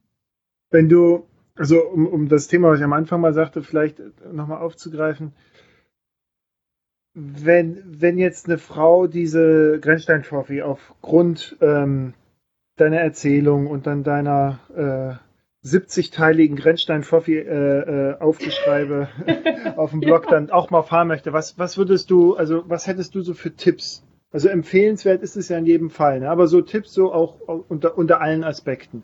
Ausrüstung, mhm. Sicherheit, Spaß. Ähm, also wenn man wirklich, wenn es um Thema Sicherheit und so geht, ähm, dass man ein Rad hat, was man kennt, ähm, wo man auch weiß, okay, ich kann Dinge selber nochmal ähm, reparieren und so. Also ich muss dazu sagen, ich bin schon auch ganz gut, wenn es so geht, mein Rad zu flicken etc. pp. Kann da aber auch noch besser werden, das muss ich von mir selber auch so sagen. Ähm, aber je mehr man das auch besser kann, desto mehr Sicherheit hat man auch einfach. Desto mehr Spaß macht es auch unterwegs, wenn man einfach keine Angst hat, oh mein Gott, wenn das jetzt kaputt geht, was machst du denn dann? Hm. Ähm, ich war auch ganz froh, dass ich in dem Moment, wo die Schrauben gebrochen sind, weil ich hatte ja keine Ersatzschrauben dabei, dass ich eben zwei Mitfahrer dabei hatte, die mir jeweils eine Schraube äh, geborgt haben. Ja. Weil wäre das nicht der Fall gewesen, ja gut, dann hätte ich halt irgendwie das Rad über Kilometerplatte schieben müssen und hätte gucken müssen, wo ich jetzt diese Schrauben herbekomme. Oder ja. ja, ja. Also ich weiß nicht, wie es dann weitergelaufen wäre. Aber man lernt ja immer dazu. Ja. ja, genau. Also wirklich so dieses sein Rad kennen, ähm, sich selber halt auch eben kennen in solchen Sachen, aber vor allem ja, sich einfach keinen Druck machen. Also ich bin immer ein Freund davon, einfach ausprobieren und machen, mhm. weil was hat man jetzt zu verlieren? Nichts. Mhm. Es ist ja auch kein Druck dabei. Also das ist ja auch, das finde ich das Schöne an der Grenzstein Trophy, dass es halt, es ist eine Selbstversorgerfahrt, es ist weder als Event ausgeschrieben noch als Rennen. Das hm. soll jeder einfach für sich machen. Es sind ja wirklich jetzt auch Leute irgendwie 14 Tage unterwegs gewesen oder sogar noch länger. Und ich finde das einfach toll. Wahrscheinlich weil jeder jetzt einfach, noch unterwegs, ne? Ja, ja, ich glaube, die letzten sind mittlerweile vor ein paar Tagen angekommen. Mhm. Und ähm, das finde ich einfach das Schöne. Es gibt auch, man kann von nirgend, von keinem irgendwie einsehen, wie lange derjenige jetzt gebraucht hat, aber es ist auch egal. Es ist egal, ob da jemand in sechs Tagen durchfährt oder in neun oder in 14 mhm. oder in 30. Es ist ja einfach seine eigene Reise, die man da macht. Und ähm, ich finde ja, das immer ganz Ursprung, wichtig. Ursprungsidee des Bikepackings eigentlich. Ja, genau, genau. Eben nicht dieses, ähm, dieser Wettkampfgedanke dabei, weil mhm. es macht einen Druck und es nimmt einem halt auch Spaß. Also das, ja. ähm, die besten Sachen passieren ja halt auch immer, wenn man irgendwie nicht einen Plan hat und so. Und wenn man ja klar auf Wettkampf fährt, dann brauchst du irgendwie einen Plan oder du musst halt Sachen mhm. durchziehen mhm. und hast nicht die Möglichkeit, mal nach rechts und links zu schauen. Ähm, das ist halt, also auch das kann Spaß machen, ja. Das fordert einen ja auch auf eine andere Art und Weise, aber ähm, Abenteuer die, die ist ja Abenteuer ist eigentlich was anderes. Ja, ist, ein also, Abenteuer ist das, was dazwischen so, kommt. Genau, genau. Was passiert. Ja. Ne, wenn ja. man es zulässt. Also, genau, und diese Sachen halt auch einfach ähm, anzunehmen und zu akzeptieren und zu sagen, ja, okay, die Dinge passieren halt jetzt, läuft halt nicht nach Plan, aber cool, ich kann draus lernen oder ähm, ich, ich gewinne da jetzt auch wieder was raus. Ja. Das ähm, man immer wieder aufs Neue lernen und das lehrt einen ja aus Bikepacking eben. Finde also eine ich. klare Empfehlung sozusagen. Also auch äh, an all die Frauen da draußen, die sollten das Ding mal fahren. ja, ja, also ich würde es einfach, ähm, ich kann es jedem empfehlen, der irgendwie Lust hat, ähm, ja, so ein Abenteuer mal zu erleben, auch ein Stück Deutschland hm. zu erleben, diese Erfahrung mal zu machen und ähm, ja, auch so ein bisschen eine, eine Grenze halt auszutesten. Hm. Allen möglichen Variation. Ja. Das Wichtigste ist aber, was kommt als nächstes bei dir? ja, ähm, da wäre, also ich habe die French Divide noch so ein bisschen im Kopf. Also das ist. Ähm, findet die noch, also findet die statt noch aktuell oder? Die findet noch statt tatsächlich. Ähm, und ich habe auch ja. zu diesem Datum nur noch Zeit, mich zu entscheiden. Und die, äh, da gibt es nämlich eine Startgebühr. Mhm. Gar nicht mal so billig und ich bin da noch am überlegen finanziell, ob ich das gerade machen möchte oder mhm. nicht. Oder auch kann, muss man mhm. auch dazu sagen. Ähm, mir tut sich da für mich aber, also ich habe drei Wochen äh, im August Zeit tatsächlich, schon eine Route auf, die ich wahrscheinlich einfach für mich fahre. Frei mhm. auch von einem, von einem Event oder so.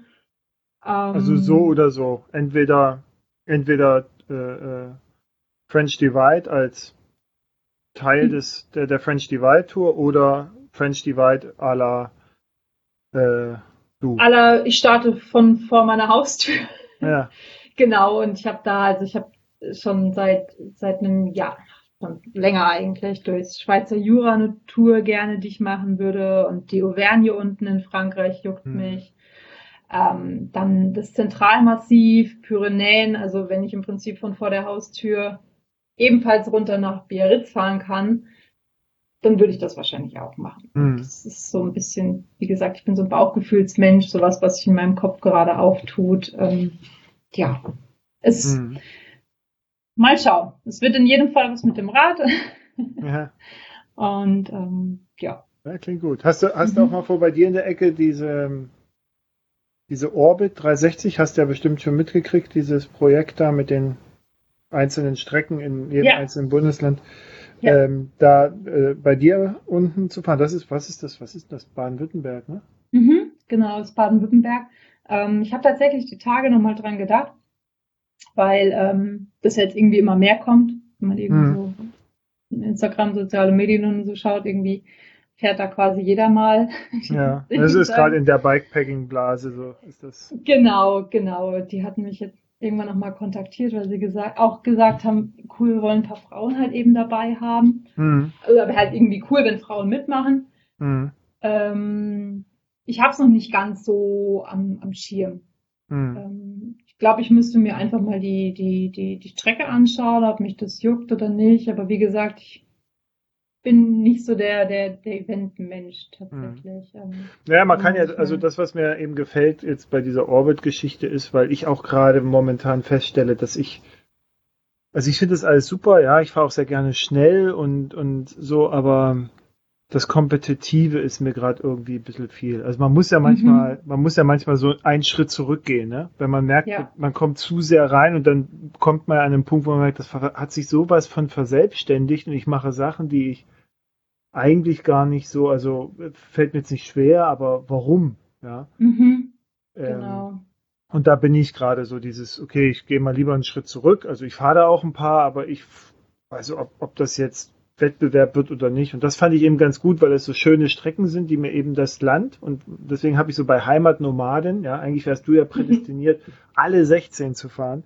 Ja. Ähm, weil das auch nochmal ein schönes Angebot ist, einfach seine Heimat nochmal anders zu entdecken. Ja, also mhm. egal, ob du jetzt Carbon Ultralight Rekorde möchtest oder äh, einfach nur Bock hast zu fahren und, ja. dich auch anzustrengen und Natur zu erleben. Ne? So ja. unter dem Aspekt sehe ich das.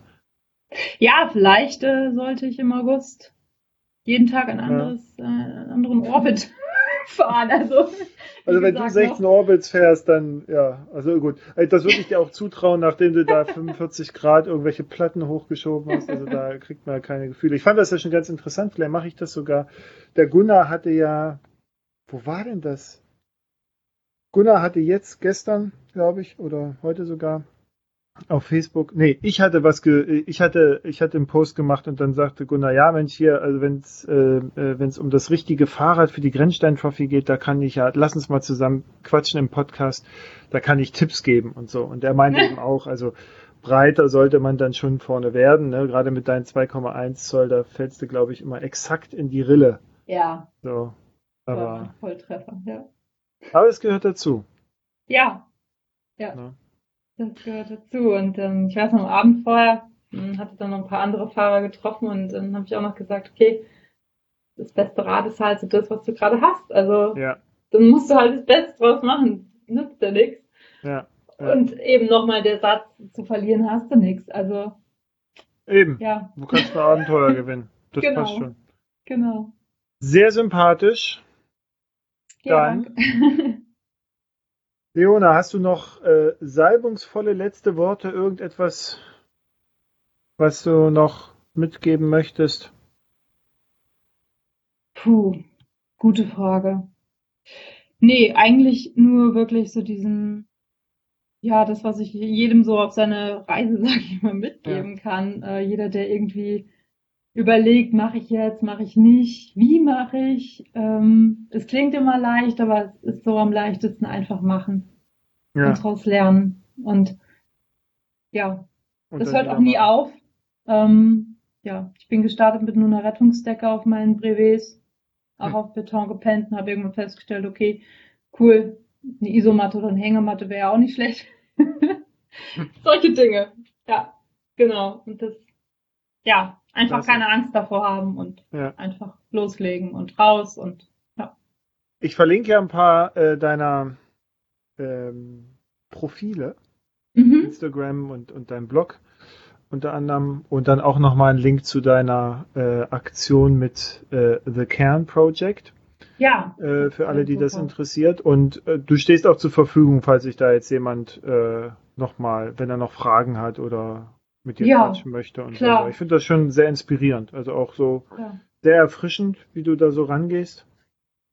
Danke. Und behalt dir das, und behalt dir das mit dem, mit dem Auge äh, als Signature sozusagen bei. Ich war am Anfang, ich gedacht, Gott, was ist denn da passiert? Und dann habe ich auf einmal, dann, weißt du, man kommt ja immer nur auf ein Bild. Man guckt sich ja nicht das Profil ja. an. So. Da ich so, oh Gott, was denn da jetzt passiert? Ist da irgendwas am, weißt du, ich dachte auch so müde oder ein Auge zugeschwollen oder keine Ahnung. Und dann habe ich gesagt, nee, dann hat sie die ganze Zeit, okay, vielleicht ist das die ganze Zeit so. Dann habe ich noch weiter durchgeguckt und gesagt, nee, ist ja auch immer, oh, okay, alles klar, ist so, also so wie, wie Sven Marx, ist so ein Reiseradler, der hat immer so seinen mhm. Daumen, weißt du, immer so. Ja. Da habe ich auch am Anfang gedacht, was macht denn der immer die ganze Zeit mit dem Daumen? Weil dieses, hey, alles super, passte manchmal halt nicht, bis ich dann mitgekriegt mhm. habe, Ah, okay, das ist so seine Signatur. Also, ja. beide das bei. Jetzt kennen wir uns ja fast ein bisschen. Ja. Und ich würde mich freuen, wenn wir uns irgendwann mal über den Weg fahren. Also, das wäre cool. Wir, äh, also nächstes Jahr, glaube ich, sind die Chancen ganz, ganz gut, weil ich auch, du hast es so schön beschrieben und da habe ich ein Stück weit auch mich drinne wiedergefunden. Dieses am Anfang, man macht eher so sein Teil, ne, so und fährt mhm. mal lieber so für sich. Und ich habe das ja viel auch mit meinen Touren gemacht. Und dann Jetzt bin ich auch gerade so, auch wenn ich sehr gerne alleine bin, aber ich finde das ganz toll eigentlich mit diesen Events, ja, weil sich da, ja. und das mache ich aber vor allen Dingen ehrlicherweise an den Leuten fest, weil sich da so aus meiner Sicht langsam so eine Truppe gebildet hat, die echt sympathisch sind. Ja, mhm. also wo es halt, klar, du hast dann die, die halt auf Leistung gehen, aber das finde ich auch angenehm in diesem Kontext, weil die kommen nicht und sagen, du musst jetzt auch Leistung machen, sondern die sagen, genau. hey, super. Du, ich, ich fahre das in drei Tagen ohne Schlafen, klasse, aber ich finde das toll, wie du das machst, so und, ja. und umgekehrt und das finde ich ganz gut und inspirierend. Ja. Und ich würde dort, wie gesagt, auch sehr gerne viel mehr Frauen äh, äh, sehen wollen, nicht weil das irgendwie angesagt ist gerade oder so, ja, sondern einfach, weil ich glaube, dass uns diese Vielfalt hilft. Ja, definitiv. So ist es auch. Und egal ja. davon, ob binär oder nicht, also da ist, ist mir auch völlig wurscht, hauptsächlich ein Fahrrad. genau. Aber es braucht halt immer, ne, es braucht immer so Role Models und deswegen finde ich das sehr inspirierend, was du da machst ja. und wie du das auch rüberbringst. Ja, Klasse. vielen Dank. Das freut mich. Ja. Und ich bin neidisch auf dein Bulli. Mein erstes Auto war ein Bulli in T3. Ja. Und zwar mit Automatik. Äh, ein oh, krass. Import aus äh, Kalifornien, ein T2. Mhm. Und äh, der ist auch original, den hat's nur zerlegt. Und ich habe damals in, oh. in, Brüssel gearbeitet und dann ist immer, dann, dann ging die Gangschaltung nicht mehr. Dann konnte ich nur noch vorwärts fahren, aber nicht mehr zurück. Und dann, dann hat sich hinten, dann hat sich hinten die äh, Spule irgendwie festgefressen, weil der, ich stand dann auf dem Camping irgendwie, ich habe in Brüssel gearbeitet und habe mhm. vor Brüssel auf dem Campingplatz gepennt. Und äh, dann hat er nicht gestartet und so, ach, das ist, am Ende habe ich ihn für 900 Euro irgendwann mal verkauft und ich hatte mir auch Bett reingebaut und alles. Ja. Und das, als ich deinen gesehen habe, dachte ich, ach ja, na jetzt, das wäre jetzt schon was Schönes, ja, das stimmt. Macht ein ja. bisschen mobiler. Ja, ich, ich habe ihn auch sehr gerne. Also ich bin schon oft mhm. an ihm verzweifelt, eben aus solchen Gründen. Mhm. Getriebeschaden, was weiß ich alles. Ja. Äh, kurz vor der GST ist das Gaspedal noch abgebrochen und ach, irgendwie so, ja, es wird halt nicht langweilig, aber irgendwie ja. ist er äh, ein Familienmitglied. Ich habe ja. echt schon oft überlegt, boah, du frisst mir die Haare vom Kopf, dass ich echt nicht wusste, wie soll Wahnsinn, ich das jetzt bezahlen. Ähm, dann hält aber wirklich die ganze Familie zusammen und sagt, nee, komm, wir bringen den Bulli jetzt hier durch. Vor allem meine Mom. Ähm, ja, das dass ich ihn, dass ich es nicht übers Herz gebracht habe, ihn dann zu verkaufen, aus, mhm. sage ich mal, Vernunftgründen. Mhm. Und im Moment ist er auch, also Klopf auf Holz, sehr ruhig. Mhm. Also der kann doch bald Oldtimer werden, ne? Also stabil. Youngtimer ist er doch ja, schon, oder? Ja, genau. Er hat ähm, jetzt noch anderthalb Jahre. Ah, genau, okay. Jetzt. Ja, dann, dann hat er es. ja, sehr schön. Ja. Okay, also dann, Leona, mach es gut. Vielen ja, du Dank. auch. Bis ja, dem, ich sag mal bis demnächst, ne? Ja, genau. Klingt immer gut. Tschüss. Ciao.